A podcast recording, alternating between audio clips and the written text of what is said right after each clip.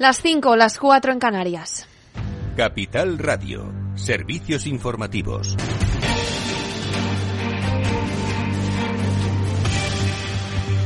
Muy buenas tardes. España es un lugar atractivo para la inversión. Es la afirmación que deja la ministra de Economía Nadia Calviño durante su intervención en la edición número 13 de Spain Investors Day. Allí ha estado nuestra compañera Selena Niedbala. ¿Qué más nos ha contado, Selena? Así es, Laura. Muy buenas tardes. En concreto, un 55% es lo que ha dicho la ministra de Asuntos Económicos, Nadia Calviño, que aumentaron las inversiones extranjeras en los tres primeros eh, trimestres de 2022. No solo eso, también ha aprovechado su intervención para destacar la postura de España frente al resto de economías europeas en lo que se refiere a materia energética, donde ha sacado pecho de un modelo ibérico que beneficia a España y Portugal con precios más bajos respecto a otros países europeos y también respecto a la inflación, con el dato más bajo de toda la eurozona. Todo ello gracias, según la ministra, a los efectos del plan de recuperación plan de recuperación nos permite explicar la evolución de la economía española en 2021 y en 2022,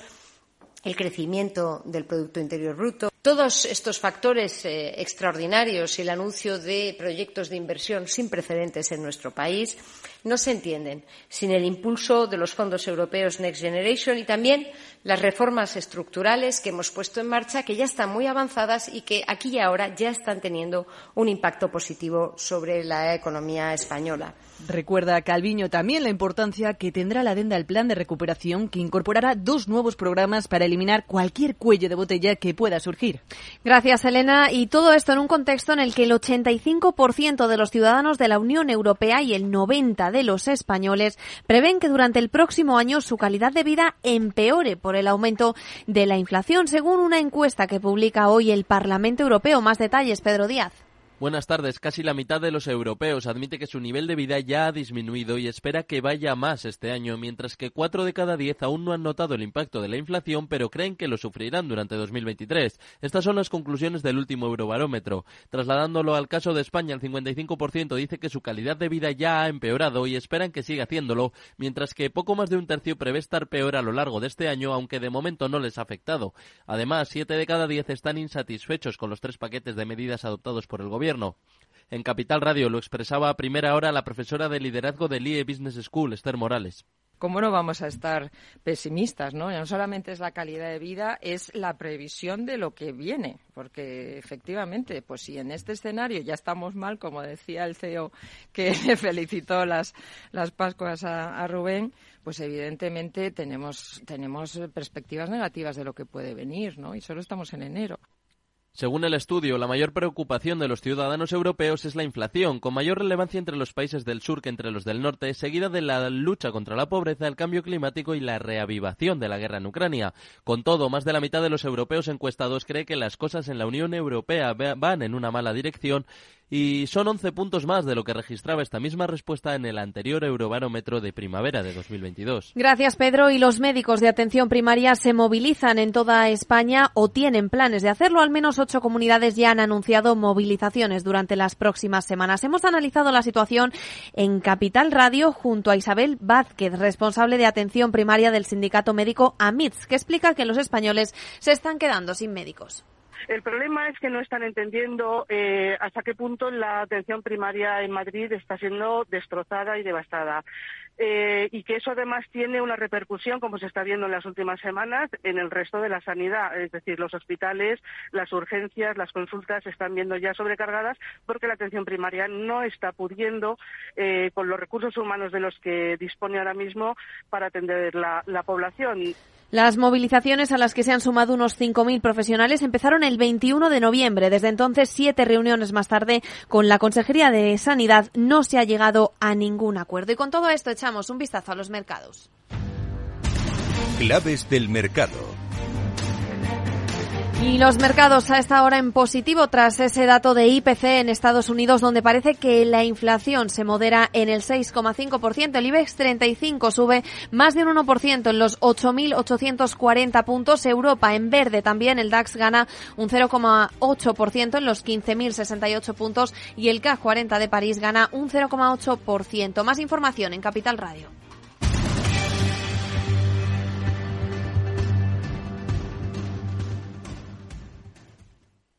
Tardes de Radio y Economía con Rocío Arbiza. Seguimos, seguimos en Mercado Abierto, en Capital Radio. Ya saben que les estamos contando cómo se está interpretando principalmente en los mercados, en los diferentes activos, ese dato de IPC que hemos conocido en Estados Unidos, dato de IPC del mes de diciembre que se queda en el 6,5%. Enseguida vamos con más análisis, por ejemplo, de lo que está ocurriendo en el mercado de divisas y materias primas. Redrive el renting de usados de ALD Automotive patrocina este espacio. Entra en aldautomotive.es y descubre todas las ventajas. Pero antes tenemos más asuntos. Hoy se ha presentado, por ejemplo, la estrategia de financiación del Tesoro para este 2023. España aumentará la deuda pública en 70.000 millones de euros, un año en el que los intereses que tendrá que pagar el Estado a los inversores que decidan comprarla serán considerablemente más elevados que el año pasado después de las subidas de tipos llevadas a cabo por el Banco Central Europeo. Ha sido el secretario general del Tesoro y Financiación Internacional, Carlos Cuerpo, quien ha presentado esta estrategia y con él ha estado nuestra compañera Laura Blanco. Laura, adelante. 2023 arranca con demanda casi récord en las subastas que está realizando el Tesoro, en las dos primeras que, que, ha realizado. Suben los tipos de interés, pero también es verdad que resulta más atractiva la deuda pública española eh, estamos en el Ministerio de Economía con el secretario general del Tesoro, es Carlos Cuerpo. Don Carlos, gracias por atender a Capital Radio. Mejor síntoma para arrancar el ejercicio 2023 no podría haber, encontrarnos con una elevada demanda, con ganas de papel español. Sí, como decías, lo que hemos observado en eh, la subasta de esta mañana ha sido una demanda que está entre las tres mayores que ha habido en toda nuestra historia, llegando a los 13.000 millones para los, eh, los bonos subastados esta mañana. Yo creo que eso es una señal de continuación del, de las, uh, lo que hemos observado en el año 2022, que es, diríamos, un acceso continuo favorable al mercado por parte, por parte de Tesoro que es un reflejo ¿no? de la confianza de los inversores, en este caso, en, en, nuestra capacidad y en la sostenibilidad de la deuda española. Eh, lo que nos preguntamos todos es hasta qué punto está teniendo impacto o puede, de alguna manera, desviar la hoja de ruta que tiene el Tesoro la subida de tipos de interés. 2022, 250 puntos básicos. No sabemos qué va a suceder a lo largo de este año, qué va a pasar con la inflación. ¿Cómo se maneja esa incertidumbre? ¿Qué, qué, qué márgenes tiene el Tesoro respecto a la evolución del precio del dinero y el coste de financiación, por lo tanto? Bueno, yo, hay un elemento fundamental y es que eh, nos hemos venido preparando, ¿no? Ya lo hemos dicho muchas veces, para esta normalización de la política monetaria por parte del Banco Central Europeo. ¿Y qué es lo que supone la práctica o qué es lo que está suponiendo esta preparación? Pues que ante, por ejemplo, el aumento de 250 puntos básicos en los tipos oficiales por parte del Banco Central Europeo, el incremento del coste medio de nuestra deuda apenas ha sido de 10 puntos básicos en este año 2022. Entonces, yo creo que esto es una forma muy rápida de ver cómo de preparado está el Tesoro y cómo se está consiguiendo amortiguar, gracias a esta preparación, el impacto de esta subida de tipos. Eh, el coste medio de la deuda colocada en 2022, 1,36%. En 2023 dependerá de lo que hagan los tipos de interés, el coste medio de la deuda colocada y no sé si van a intentar jugar con los plazos para que se pueda reequilibrar un poco de esa manera en el caso de que asistamos a más subida. De todas formas, eh, entendemos cómo estamos en el arranque del año, pero no sabemos qué va a pasar con el precio del dinero en la última recta final del año y hay expectativas de todo tipo ¿no? al, al respecto sobre cómo esté la economía también. Bueno, en cualquier caso, nosotros, evidentemente, nos, eh, dentro de este contexto de incertidumbre que existe a, nivel internacional y, sobre todo, también en, en, en, materia financiera, lo que tenemos claro es que hay un elemento fundamental en nuestra actuación, y así está también en nuestra estrategia para el año 2023, que es el conseguir mantener el, el elevado plazo o la vida media de nuestra cartera. ¿no? Ya sabes que estamos en torno a los ocho años. ¿Y esto por qué es tan importante? Porque reduce el riesgo de refinanciación. Es decir, cada año solo tenemos tenemos que refinanciar en torno al 12-13% del total de nuestra deuda y esto nos permite precisamente contener el impacto del incremento de los tipos de interés. ¿no? Yo creo que este es el punto fundamental también de actuación o uno de los puntos fundamentales, además de seguir manteniendo una diversificación de nuestra base inversora. Entiendo que queremos una cifra de colocación media es precipitarnos, ¿no? aventurarnos demasiado lo que va a ser el año, claro. Sí, hay que tener aquí al, al, al margen, diríamos, de la, de la incertidumbre existente en torno a la propia actuación del, Banco Central Europeo, a la evolución de las cifras macro clave, ¿no? Como pueda ser la, inflación o el crecimiento. Sí que me gustaría resaltar que eh, las, últimas noticias, diríamos, o los últimos datos apuntan no solo en el caso de España a una contención, a una reducción o a un cambio de tendencia en cuanto a la inflación y a una cierta resiliencia y una robustez del crecimiento en el año 2022 también para eh, previsto para el año 2023, sino también a nivel europeo. Se empieza a, diríamos, a actualizar las previsiones que, que hablaban de una situación de, de eh, de recesión a nivel europeo y se está cambiando ya esta evaluación, esta valoración, precisamente a la luz de los datos, de los datos más recientes. ¿no? Yo creo que esto son todo buenas noticias de cara a lo que podamos anticipar, a lo que podamos esperar para el 2023. Y en cualquier caso, desde Tesoro y la propia estrategia de financiación así lo demuestra, lo que intentamos tener también es cierta predecibilidad en nuestras, en nuestras actuaciones, en el, a través de nuestro calendario de emisiones, para que efectivamente los inversores puedan saber a qué atenerse. Mira usted mucho a Alemania, los precios a los que coloca Alemania, la deuda que tiene como referencia, o se mira a todos los países por igual, o a Italia más, a lo mejor unos meses, ¿no? En el ejercicio 2022, que Italia vino a tensarnos, parece que de ahí también se derivó el TPI del Banco Central Europeo. Bueno, yo creo que lo importante para España, eh, diríamos, es primero el, aseguramiento de nuestra posición reforzada de confianza en los, en los mercados internacionales. La gran presencia de inversores no residentes es una muestra de ello, pero hay otro indicador importante como es el mantenimiento de nuestra prima de riesgo. ¿no? Yo creo que esto es un indicador fundamental que refleja la confianza que existe en la capacidad eh, y en el compromiso por parte del Estado español de, de devolver, diríamos, o de hacer frente a estos a, estos compromisos y en la sostenibilidad de nuestra, de nuestra deuda. Una de las eh, grandes preguntas para el año 2023 es qué va a pasar con, ah, con, el papel del Banco Central Europeo. Tiene algo más del 30% de la deuda eh, soberana española. ¿Cómo va a impactar la política de retirada, de, apoyo la normalización monetaria del Banco Central Europeo a nuestra deuda pública? No hace falta esperar, diríamos, al 2023. Ya estamos viendo cómo desde el 2022 eh, y particularmente en los últimos meses del 2022 el Banco Central Europeo está empezando a retirarse de las compras de, deuda soberana y en este caso ya podemos anticipar, ya se puede observar cómo esto no está teniendo ningún efecto disruptivo. Al contrario, eh, lo que estamos observando, como bien decías al principio, es un incremento del, apetito y de la demanda por, nuestro papel. ¿no? Eh, está encontrando sustitutos el Banco Central Europeo Europeo o, el Tesoro en las, en las, emisiones en primario al Banco Central Europeo. Sí, está claro que lo que estamos viendo es, eh, a, raíz de esta elevada demanda, estamos viendo precisamente que eh, hay hueco para los inversores que están llegando con apetito renovado en este 2023 y que están precisamente haciendo, o diríamos, eh, sustituyendo sin, además por encima de lo que va dejando de comprar el Banco Central Europeo las, la, demanda de, nuestro, de, de nuestras subastas. ¿Quién ¿quién, compra en España, por ejemplo? ¿Compra más la banca?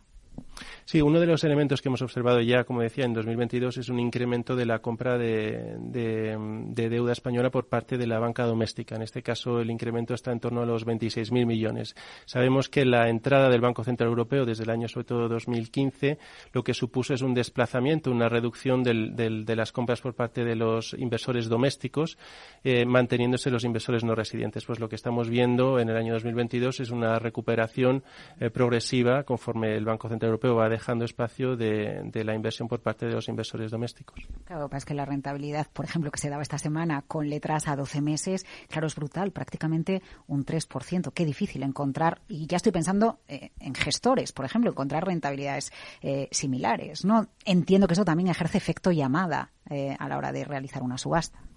Sí, totalmente de acuerdo. Yo creo que hay ahora mismo, el, diríamos, la combinación de, rentabilidad eh, muy competitiva y, de alta sostenibilidad de nuestra deuda eh, ofrece un, paquete muy atractivo.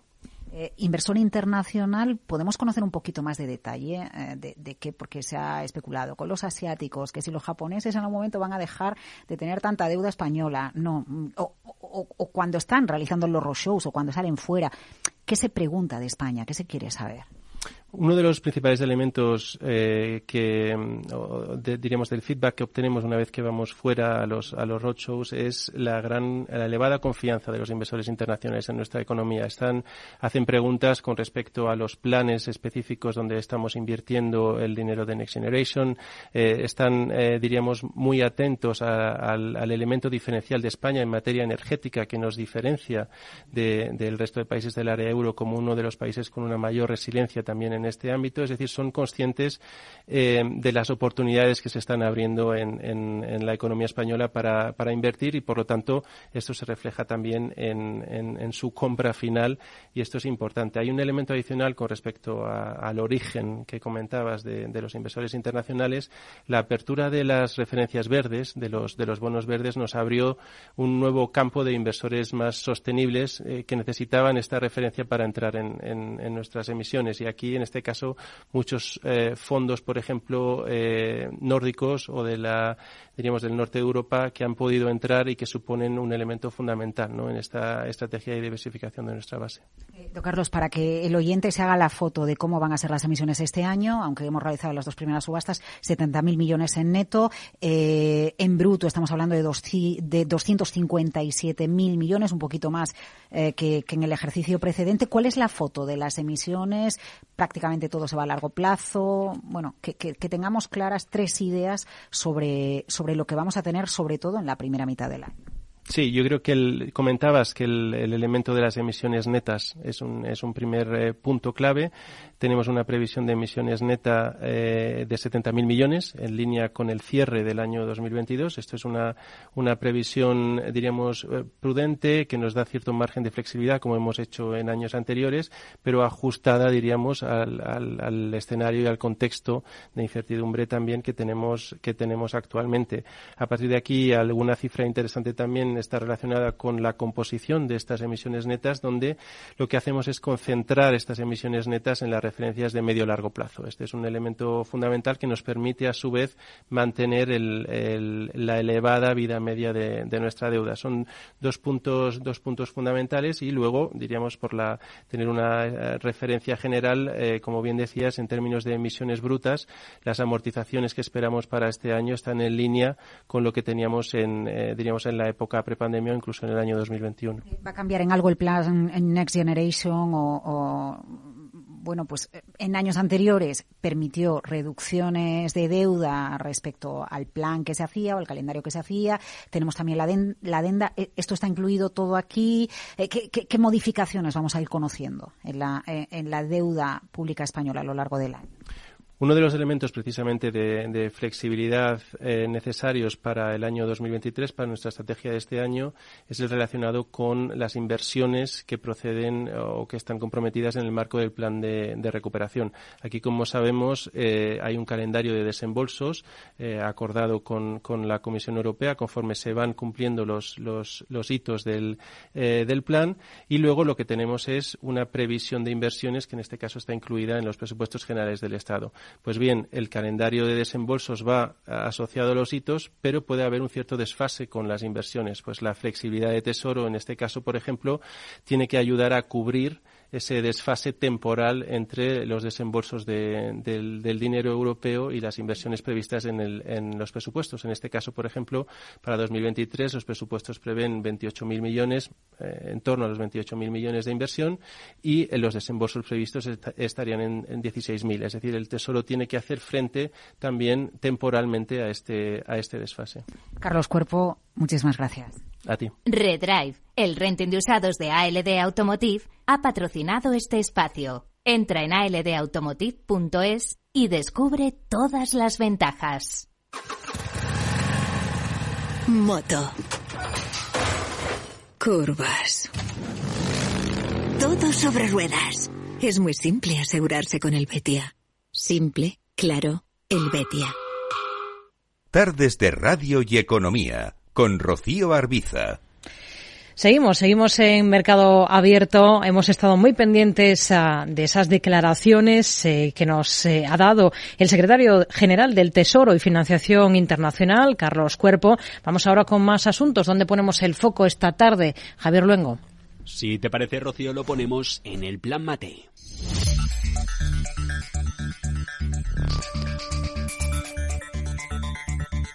Y para ello tenemos que mirar a Italia, al guiño que desde Roma se le hace ahora a la visión del fundador de la petrolera Eni, Enrico Mattei, en el año en el que se cumplen 60 de su fallecimiento. El próximo 27 de octubre ricorrerá el 60 aniversario de la muerte de Enrico Mattei. Y en el que se acuerda de la primera ministra, Giorgia Meloni. Un grande italiano che fu tra gli artefici della ricostruzione post-bellica, capace di stringere accordi di reciproca convenienza con nazioni di tutto il mondo. Un italiano modélico a su juicio, visionario, artífice de la reconstrucción de Italia tras la Segunda Guerra Mundial y apuntaba un hombre de mundo centrado en buscar alianzas internacionales allí donde se encontrara. Se acordaba de El Meloni en la presentación en el Congreso de Italia de la ley de presupuestos. Habló entonces la ultraderechista de un moderno plan Mattei. Ecco, io credo che l'Italia debba farsi promotrice di un piano Mattei per l'Africa. Con respecto de África y las naciones del continente olvidado. Un modello virtuoso di collaborazione e di crescita tra Unione Europea e nazioni africane. Un modelo de crecimiento y colaboración enfocado en el desarrollo de los recursos naturales de esta zona del mundo, en muchos casos con territorios vírgenes de presencia humana, para ayudar al continente a maximizar su potencial de crecimiento económico y facilitar la independencia energética de Italia.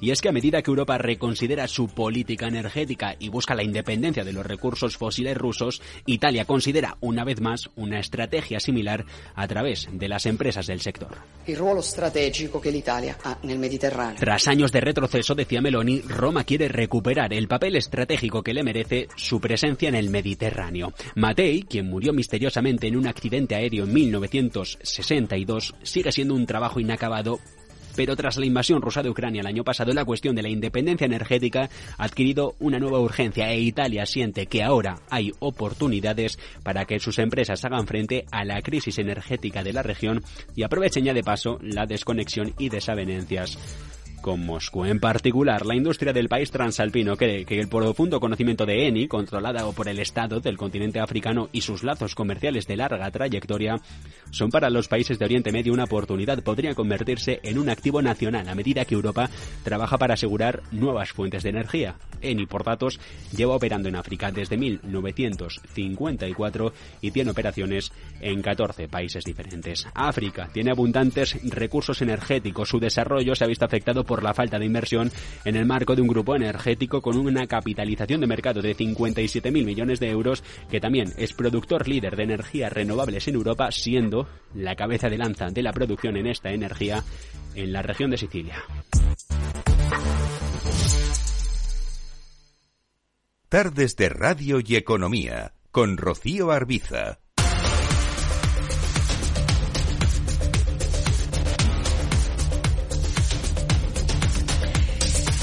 Seguimos, vamos a echar un vistazo al mercado de divisas. Lo vamos a hacer con María Marcos, analista de Mones Europe. ¿Qué tal, María? Muy buenas tardes. Hola, buenas tardes. Bueno, hoy tenemos un movimiento interesante en el mercado de divisas en el cruce euro-dólar, pero antes vamos a comenzar mirando a ese dato macro del día del IPC de diciembre en Estados Unidos. ¿Qué, ¿Qué, les ha parecido a ustedes el dato y, sobre todo, cómo lo interpretan en términos de lo que puede significar para la política monetaria futura de la Fed?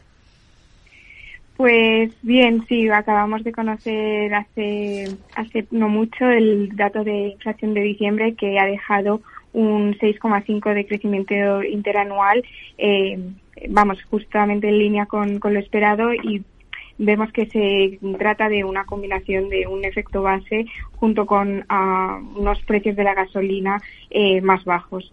Eh, lo que podemos decir del dato de hoy es que refleja que la inflación subyacente ha seguido mejorando en Estados Unidos y que la tasa anualizada a tres meses, que ha arrojado un dato del 3,14%, ha caído a su nivel más bajo en 15 meses. Eh, si desagregamos este dato, eh, observamos que la inflación subyacente de servicios, que es probablemente el dato que miramos ahora mismo con más detalle, ha continuado siendo débil con un crecimiento de tan solo el 0,3% en términos intermensuales, mientras que la inflación subyacente de, servicios se ha mantenido en un decrecimiento también del 0,3% eh, intermensual. esto lo que hace es no, no más que confirmar que la Fed eh, finalmente desacelerará el ritmo de subidas a 25 puntos básicos, al menos en la reunión del próximo 1 de febrero. Hasta entonces, los únicos datos que nos quedan por conocer son las nuevas ofertas de empleo y mm, los datos de expectativas de inflación de la Universidad de Michigan pero parece que ninguno de los dos va a ser lo suficientemente fuerte o importante como para que la Fed eh, mantenga eh, la, anterior postura a favor de 50 puntos básicos. Eh, y no solo la Fed, sino que los mercados cuestionan ahora también la propia capacidad de, la Reserva Federal para situar los tipos por encima del 5%, por lo que no se limita únicamente a un efecto en la próxima reunión. Hmm. Esto lo vemos, eh, bueno, porque la probabilidad implícita del mercado de que la Fed sitúe los tipos en ese nivel ha caído actualmente al 4,9%. Eh, eh, decíamos, hablábamos antes de esa reacción que estamos viendo a la baja del dólar estadounidense esta jornada. Está repuntando con claridad el euro, por ejemplo, por lo que toca al cruce con la moneda única europea. Em, ¿Qué es lo que está moviendo ahora mismo este cruce o, sobre todo, qué es lo que esperan ustedes ver a partir de, de ahora? ¿Qué escenario es el que tienen para el euro dólar?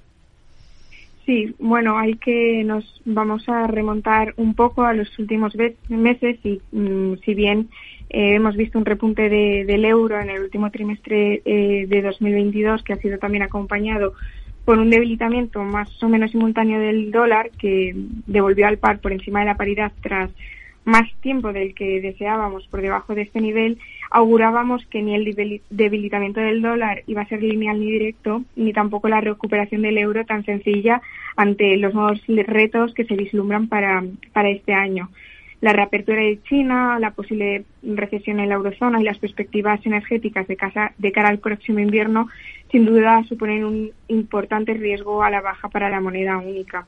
No obstante, eh, creemos que la mejora de las perspectivas eh, de crecimiento eh, en la eurozona y en China que hemos conocido estas últimas semanas, junto con la reticencia de los mercados, como comentábamos antes, ¿no? a creer las previsiones de que la Fed no vaya a recortar tipos em, este año, eh, ha provocado un estrechamiento de los diferenciales de crecimiento y unas condiciones de riesgo más favorables que se han traducido en un repunte del eurodólar en los primeros días del año y que se ha pronunciado hoy tras el dato que comentábamos que la consecuencia inmediata ha sido una escalada por encima del 1,08, eh, que no alcanzábamos este nivel desde abril de 2022.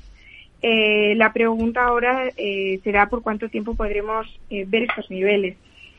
vemos que los riesgos para el euro siguen inclinándose a la baja. En primer lugar, Europa aún depende en gran medida de las condiciones meteorológicas durante el resto de, esta temporada de calefacción y además, eh, bueno, los mercados eh, podrían retomar eh, esta confianza que decimos que está perdida en que la Fed mantenga durante 2023 los tipos en el 5%. Hmm. Nos quedamos con ello. María Marcos, analista de Mones Europe, gracias por su análisis con nosotros. Muy buenas tardes. Gracias a vosotros. Buenas tardes. Bueno, tenemos ahora mismo al cruce euro-dólar. Está repuntando con fuerza el euro, la moneda única, un repunte de medio punto porcentual hasta situarse en cotas de 1,0814 unidades, según las pantallas de XTV. Selena.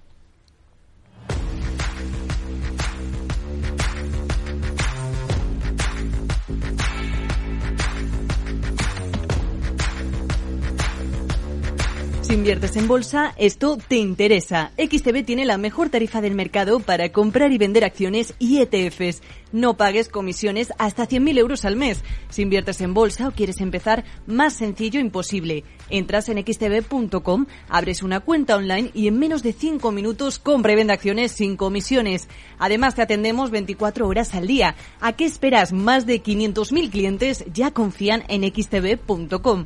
Un broker, muchas posibilidades. xtb.com. A partir de 100.000 euros al mes, la comisión es de 0,2%, mínimo 10 euros. Invertir implica riesgos.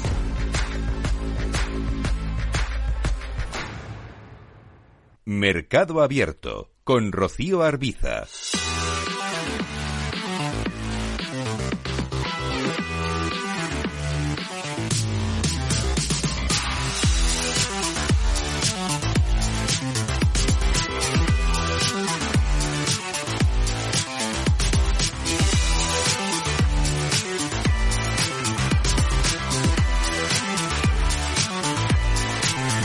Miramos al mercado de deuda, al mercado de renta fija. Vamos a saludar ya a Félix López, socio director de Atele Capital. Félix, ¿qué tal? Muy buenas tardes.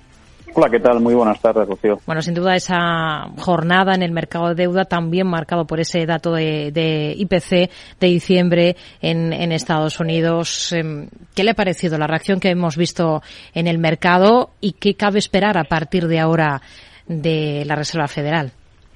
Bueno, pues eh, lo primero y quizás lo más destacado, ¿no? Eh, hacía tiempo que no veíamos quizás el, bueno, pues un dato que, clavara, ¿no? Por decirlo de alguna manera, las expectativas que tiene el mercado y eso tiene bastante que ver un poco con la reacción que hemos visto a continuación en los mercados de deuda, ¿no? Donde prácticamente han seguido la misma tónica de, la jornada, quizás con, con, algunas más compras en los tramos en los tramos más cortos, eh, pues bueno, pues a raíz de, ese dato, ¿no? Que lo que viene a, bueno, pues a, dar un poco continuidad a esa idea, ¿no? Que alguna vez hemos trasladado, ¿no? Que muy probablemente en este primer semestre de, de año lo que vamos a ver es una paulatina reducción en los datos en los datos de inflación fundamentalmente los datos eh, del IPC general y muy probablemente también y es donde quizás podemos ver alguna sorpresa en, meses venideros en la parte de, en la parte de, la inflación sin alimentos y, y sin energía, ¿no?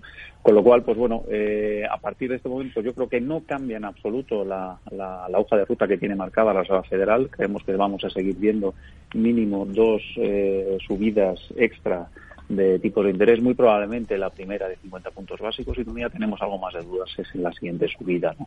donde yo creo que el techo marcará en niveles del 5%, 5, 5,25 máximo, eh, aunque obviamente si hacemos caso a las palabras de, de miembros de la Reserva Federal, pues el mercado está lejos ¿no? de cuáles son sus objetivos. ¿no? Aquí creemos que en algún momento de las próximas semanas, y si estos datos se confirman, eh, creemos que los siguientes mensajes van a ser algo más cautos, no algo más positivos en términos de menos subidas o sobre todo pues que se está actuando de manera clara y sobre todo que está afectando a esos datos de inflación que iremos conociendo los meses venideros. Hmm. Bueno, veremos qué va ocurriendo. De momento, y hoy aquí en España, hemos visto emisión de deuda por parte del Tesoro, cerca de 7.000 millones en deuda medio y largo plazo de varias denominaciones, incluidas obligaciones indexadas a la inflación. Y en todos los casos ha tenido el Tesoro que elevar los intereses. La tendencia entendemos que va a ser esta durante todo este año ante esa retirada paulatina del Banco Central Europeo, ¿no? Para el inversor es una oportunidad.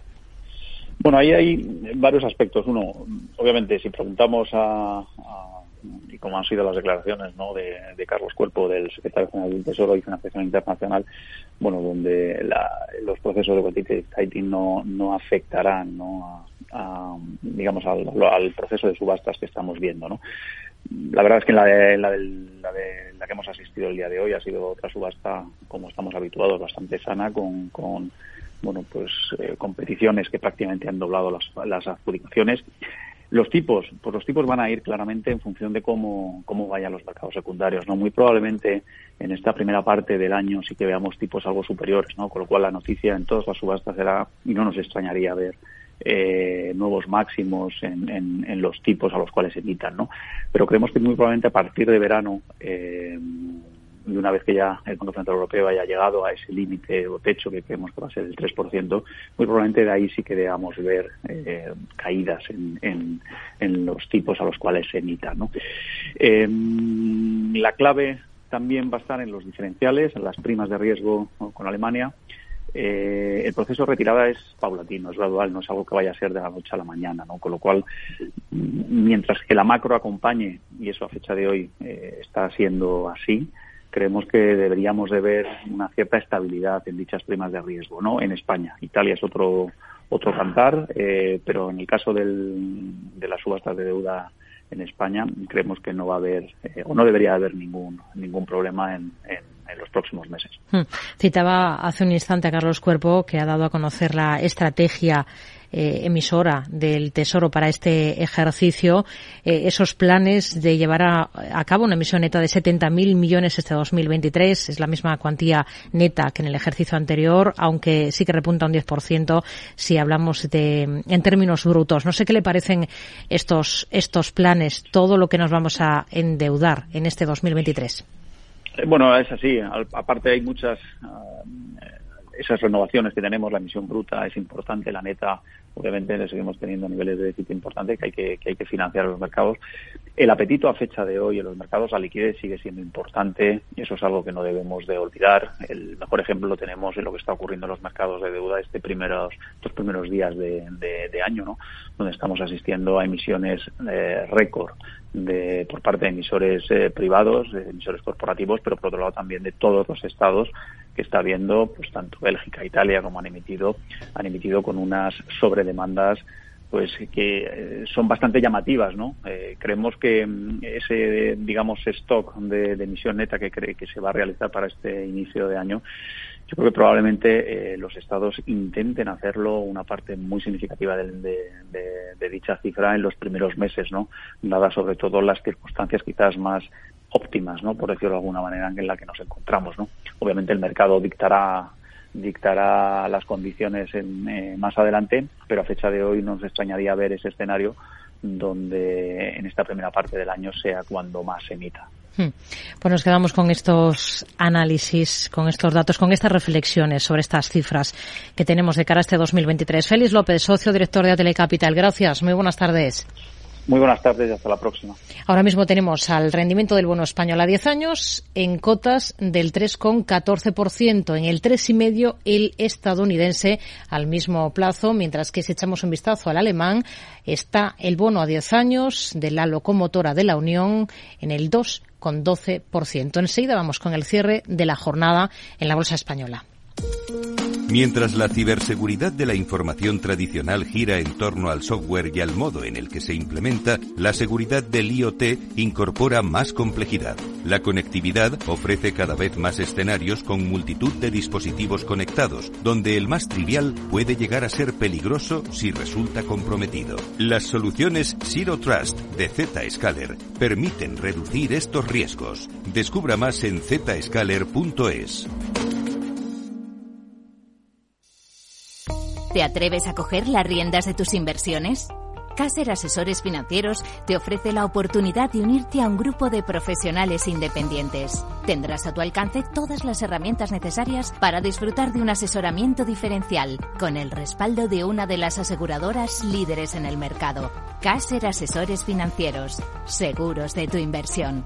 Contacta con nosotros en info o en el 91 762 3442. Mercado Abierto con Rocío Arbiza. Vamos a analizar el cierre de la jornada con José Lizán, gestor de Reto Magnus y CAF en Cuadriga Set Managers. José, ¿qué tal? Muy buenas tardes. Hola Rocío, ¿qué tal? Muy buenas tardes. Bueno, ¿qué le ha parecido lo que hemos visto de esta jornada positiva, sobre todo para el, para el mercado español en Europa? Bueno, pues la verdad que continuidad con el inicio de año, ¿no? Yo creo que el IBEX 35 tiene una serie de componentes que lo comentábamos la semana pasada, de, la composición del índice con un peso enorme en el sector bancario, que está siendo uno de los líderes, y con el sector turismo, que está siendo otro de los líderes, con un peso relevante, ¿no? Y eso está, pues, impulsando, junto con la lateralidad del sector utilities, pues tenemos casi el 80% del índice en esos tres sectores, ¿no? Entonces yo creo que que eso es un poco la explicación del buen comportamiento del IBEX 35. Ya, fue el año pasado y este pues continúa con esa inercia. Hmm. Si echamos a, un vistazo a valores, hoy destaca en positivo Melia, la hotelera con alzas que han superado el 4,5%. ¿La tendría en cartera?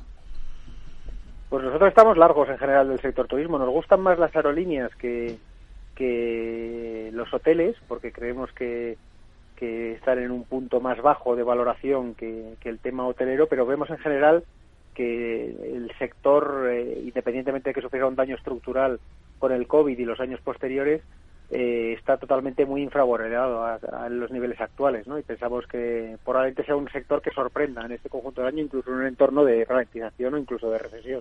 Hmm. Amadeus también ha sido de las mejores, más de un 2,5% arriba. ¿Le ve potencial? Pues le vemos menos potencial. Sí que es verdad que, que está tratando de compensar con la parte de Haití, la parte de de menores volúmenes que se esperan en toda la parte de GDS de la central de reservas y es yo creo que el problema es que ese es el core o el pulmón del grupo y hay dudas no en cuanto al negocio. Entonces eso le limita el potencial o, lo va a hacer que, los inversores tengan ciertas dudas y hasta que no se disipen a lo largo del año es difícil que supere estos niveles desde mi punto de vista. Hmm. Ha terminado el selectivo con una subida al final del 1,17% en 8.828 puntos. Entre los valores hoy en negativo, que han sido los menos en el mercado español, dentro del IBEX tenemos, por ejemplo, a Celnex eh, Telecom. ¿Qué espera de Celnex en esta nueva etapa sin el consejero delegado que ha impulsado a esa política de compras tan intensiva de los últimos años en la compañía? Bueno, yo creo que el, último, la última publicación que hizo la compañía sobre su estrategia vino a decir que, tocaba, que se había acabado la fase del M&A agresivo, porque el entorno de financiación era otro, y que tocaba consolidar y, que tocaba reordenar internamente para generar valor eh, generando evita y aflorando pues las sinergias de todas esas compras, ¿no? Y yo creo que para este nuevo cargo pues van a poner a otro CEO que tenga otro perfil y que, y que yo creo que el antiguo CEO ha hecho una labor brillante en esa expansión del grupo y en la creación del mismo y ahora toca otro tipo de perfil para reordenar internamente y para para pues aflorar todo ese valor de creación con las sinergias, ¿no? Y yo creo que, que esa es la explicación de todo esto y no me parece ninguna mala noticia, desde luego. Hmm. Grifos también ha sido de las que ha terminado con ligeros recortes eh, entre los más rezagados del día. ¿Qué visión tiene para la compañía? Bueno, pues eh, también otra historia de cambio de management. Al final, el endeudamiento excesivo con la caída de márgenes por todo el tema del COVID, pues eh, llevó al grupo a estar muy, muy presionado en bolsa. Se cambió también a su consejero delegado, saliendo de la familia, haciendo la presencia de un independiente en el mismo. Y el mensaje del independiente fue muy positivo para el mercado. Ahora falta ejecutarlo y que se constate que la línea de actuación que marcó pues la, la cumplen realmente, ¿no? Que va encaminada pues a desapalancar el grupo y luego que también se habló de recuperación de márgenes porque se vaya constatando esa recuperación de márgenes a lo largo del año. Si eso se produce, yo creo que hasta ahora hemos tenido el cierre de cortos y yo creo que para ver más alzas en Grifols tenemos que ver ejecución del business plan, ¿no? Y eso pues llevará a trimestres y para verla en 15 y 16 euros, que yo creo que puede ir perfectamente, pues tendrán que de verdad ejecutar, desapalancar y, recuperar márgenes, ¿no? Y eh, ahora yo creo que hay que estar expectante a eso. Nos quedamos con ello. José Lizán, gestor de Reto Magnum SICAF en Quadriga Set Managers. Gracias. Muy buenas tardes. Igualmente, Rocío, un saludo. Vamos a hablar enseguida de sostenibilidad en este programa Mercado Abierto. Les recuerdo que a partir de las seis tendremos consultorio de bolsa y que va a estar con nosotros Carlos Doblado de Black Bear Broker. Para participar, ya saben, el correo al que pueden escribirnos, oyentes arroba capitalradio.es. El teléfono al que pueden llamarnos, 91 283 3333 y a través de WhatsApp notas de audio en el 687 050 600 687 050 600. 72 años y emprendes un proyecto de innovación. ¿Ser emprendedor no tiene edad? Con la edad es aún mejor.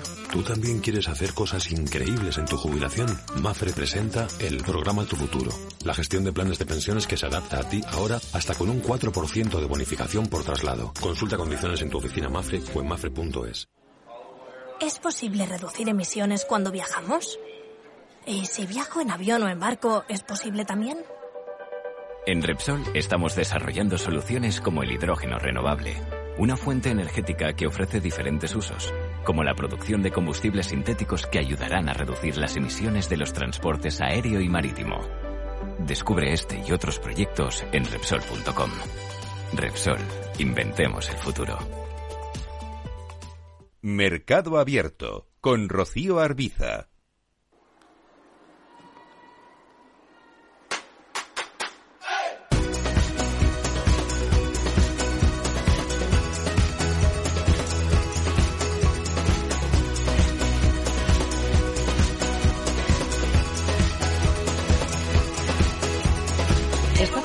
Sostenibilidad en mercado abierto. Usar el conocido como Internet de las Cosas como herramienta para ayudar en la toma de decisiones para construir una sociedad más sostenible.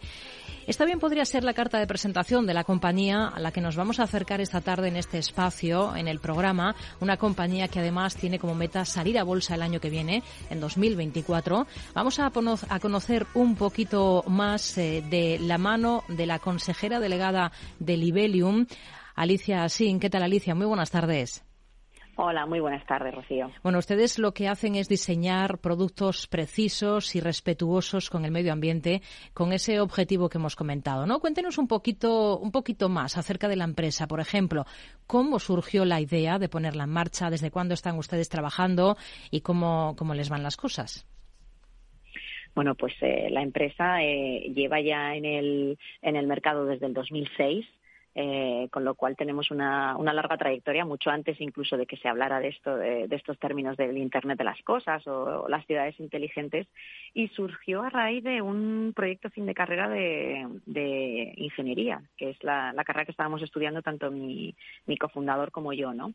Eh, la idea también fue el conseguir utilizar la tecnología para poder hacer un, un, mundo más sostenible, sobre todo, ¿no? Veíamos que había muchísimos procesos y muchas cosas que se pueden optimizar y mejorar simplemente si se tiene la información adecuada en el momento oportuno, ¿no? Y, bueno, pues eh, 16 años después eso es lo que lo que seguimos haciendo y que, lo que hacemos además por todo el mundo. En definitiva, creen en el IoT, en el Internet de las cosas, para contribuir a crear una sociedad más sostenible.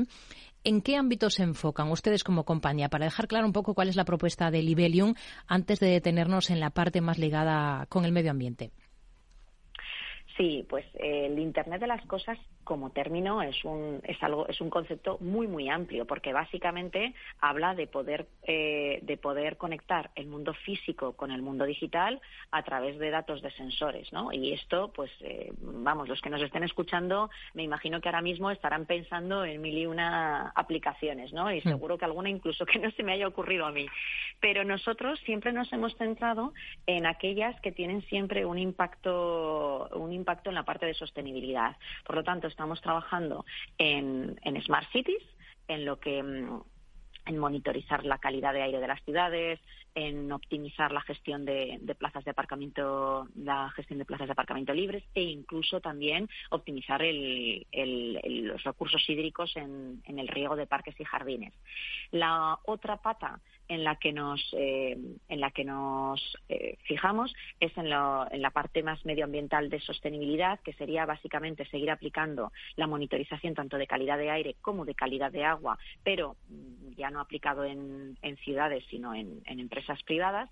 Y por último, también es, eh, tenemos muchísima relación con el vertical de AgriFood con todo lo que sería pues tanto la, optimización de, cultivos como también la medición del impacto ambiental que puedan tener las granjas. Es decir, no solamente a veces eh, cuando hablamos de agricultura de, de, agrifood tendemos a pensar en, en, optimizar solamente los, eh, la parte de cultivos y de agricultura, pero, pero bueno, para nosotros aquí englobamos también la ganadería y también las piscifactorías, por supuesto. Tenemos proyectos donde monitorizamos la calidad de agua de piscifactorías también. muy interesante no todas las soluciones que ofrecen en el ámbito de la agricultura en concreto son de diseño propio, ¿no? También incorporan las de terceros. Por ejemplo, he leído recientemente el caso de una solución de una empresa italiana de software de agricultura de, precisión, ¿no? Sí, nosotros el modelo que tenemos es el de eh, Libelium es experta en, diseñar dispositivos, los sensores que son los que los que están en contacto con el ambiente y van a enviar esta información al, a internet para que pueda ser procesada. Pero claro, eh, todas las aplicaciones que estaba describiendo hace un instante son muy muy variadas y no es lo mismo eh, tener datos que transformarlos en información. Para poder conseguir eso trabajamos pues con, con partners de todo tipo. El de esta empresa italiana eh, que se llama Evia y están basados en Nápoles son especialistas en aplicar modelos de inteligencia artificial para extraer la información, para extraer realmente de todos esos datos de humedad de la, eh, de la tierra, temperatura de, la, tierra, el, el, impacto de la radiación solar en los cultivos, pues poder transformar todo eso en unas instrucciones simples y precisas para los agricultores, como esta mm, parcela necesita fertilizante, en este otro, en este otro lugar tenemos tenemos un riesgo de, de, sufrir una plaga y sería recomendable utilizar un determinado pesticida, etcétera, etcétera, ¿no? Y, evidentemente, pues eh, la unión hace la fuerza, ¿no? Siempre tenemos que estar en contacto con empresas que sean muy, muy especialistas en la aplicación eh, que estamos intentando, que estamos eh, desarrollando, porque, pues porque evidentemente el conocimiento específico es, es muy, muy importante en este tipo de soluciones. Hmm. Ustedes como compañía son conscientes de que el mundo necesita un cambio y, y en términos de sostenibilidad medioambiental algunas de las consecuencias de la superpoblación pues pueden ser esa escasez de recursos hídricos eh, y el calentamiento global debido a las emisiones de CO2.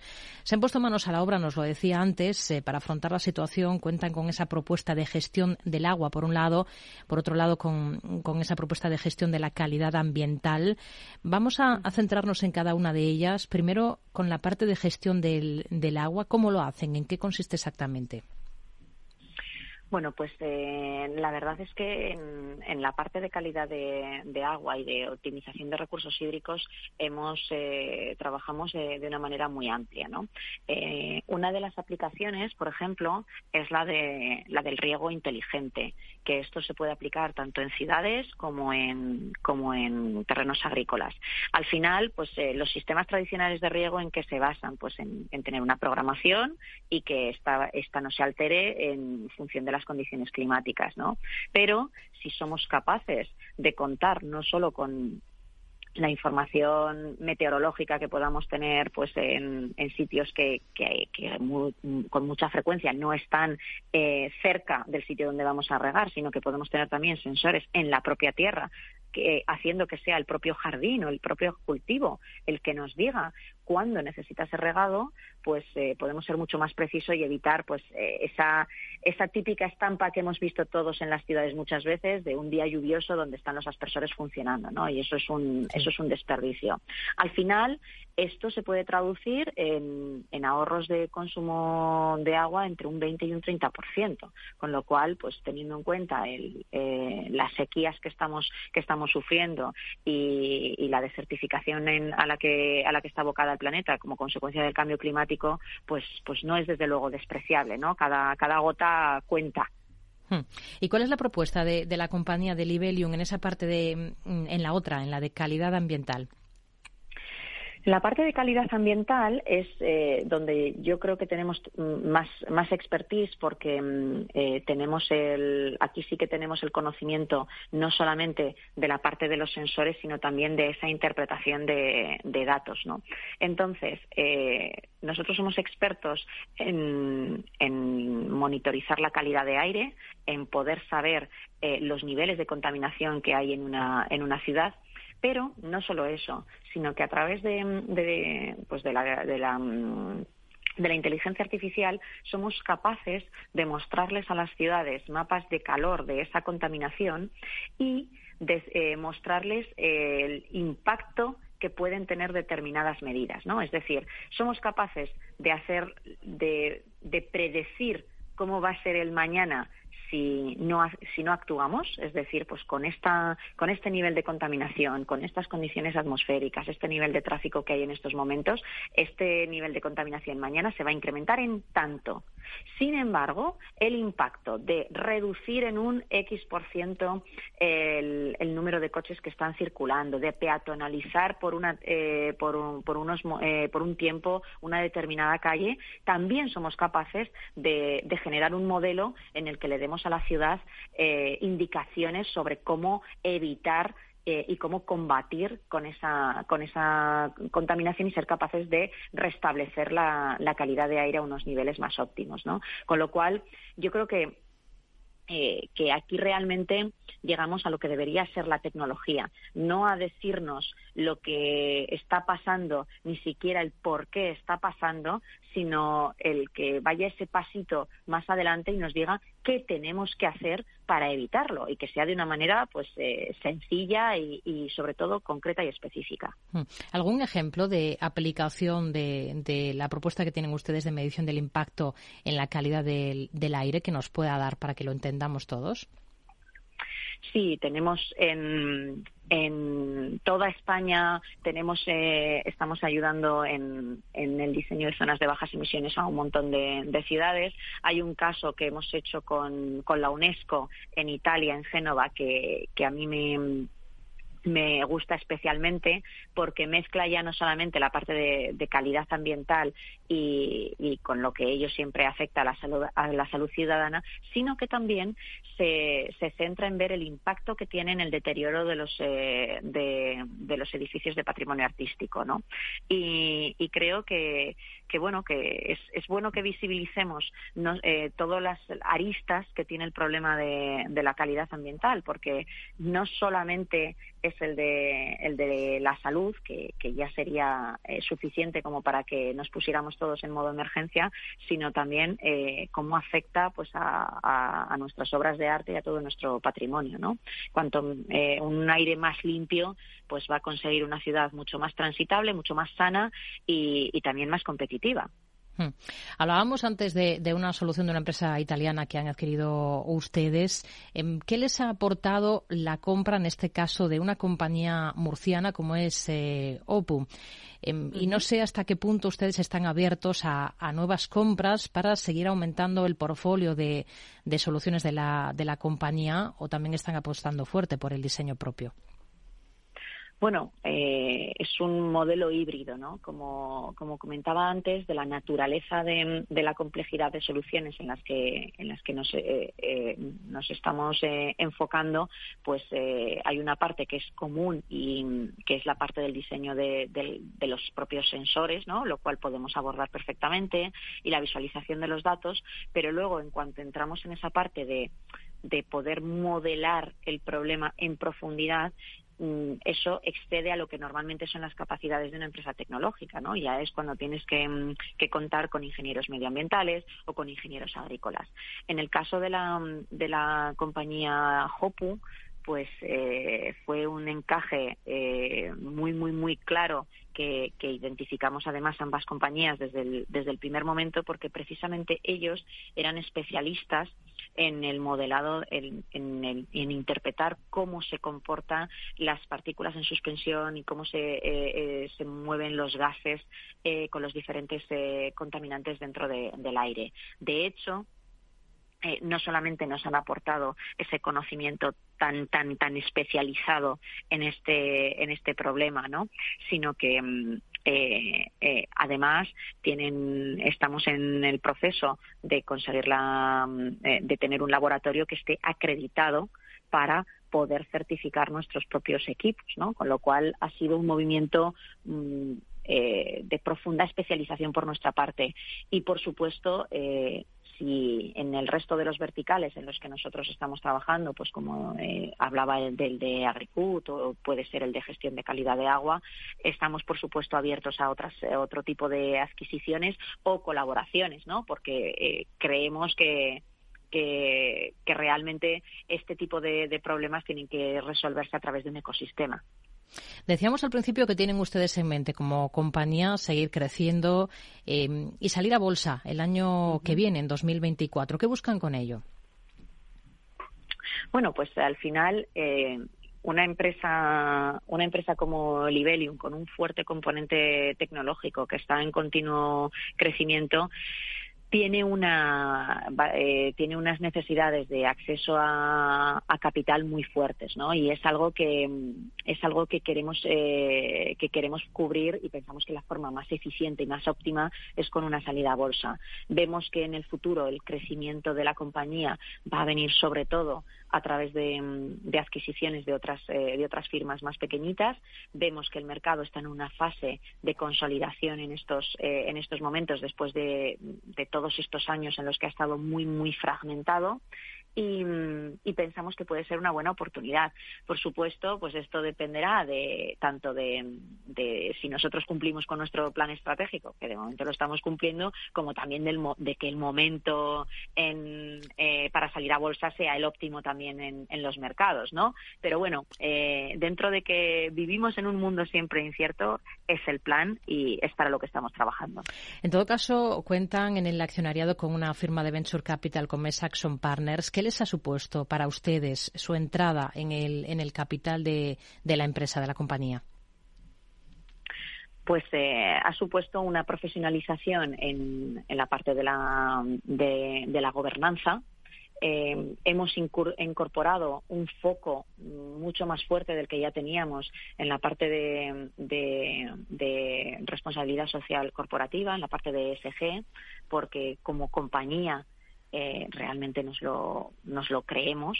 Y, mm, y también nos ha supuesto esa, ese salto para poder hacer cosas pues eh, que, que, hasta ahora nunca nos habíamos planteado. Yo creo que el ejemplo de la adquisición de otra compañía es eh, sin duda el, lo más significativo ¿no? el, impacto más significativo que podemos que podemos exponer de la entrada de Action Partners. Hmm. Además de, esa salida a bolsa de la que hablamos, que está en el horizonte, ¿qué otras metas se ponen, en este caso, para este año, para 2023? Eh, ¿Qué objetivos? Bueno, pues este año tenemos un, un plan bastante, bastante ambicioso donde, donde pretendemos empujar eh, un crecimiento de prácticamente el 100% de la, de la facturación. Ya estamos, eh, vamos a, acabaremos el 2023 cerca de las 100 personas contratadas y mm, a nivel más específico queremos seguir perfeccionando nuestras soluciones tanto de calidad de aire como de gestión de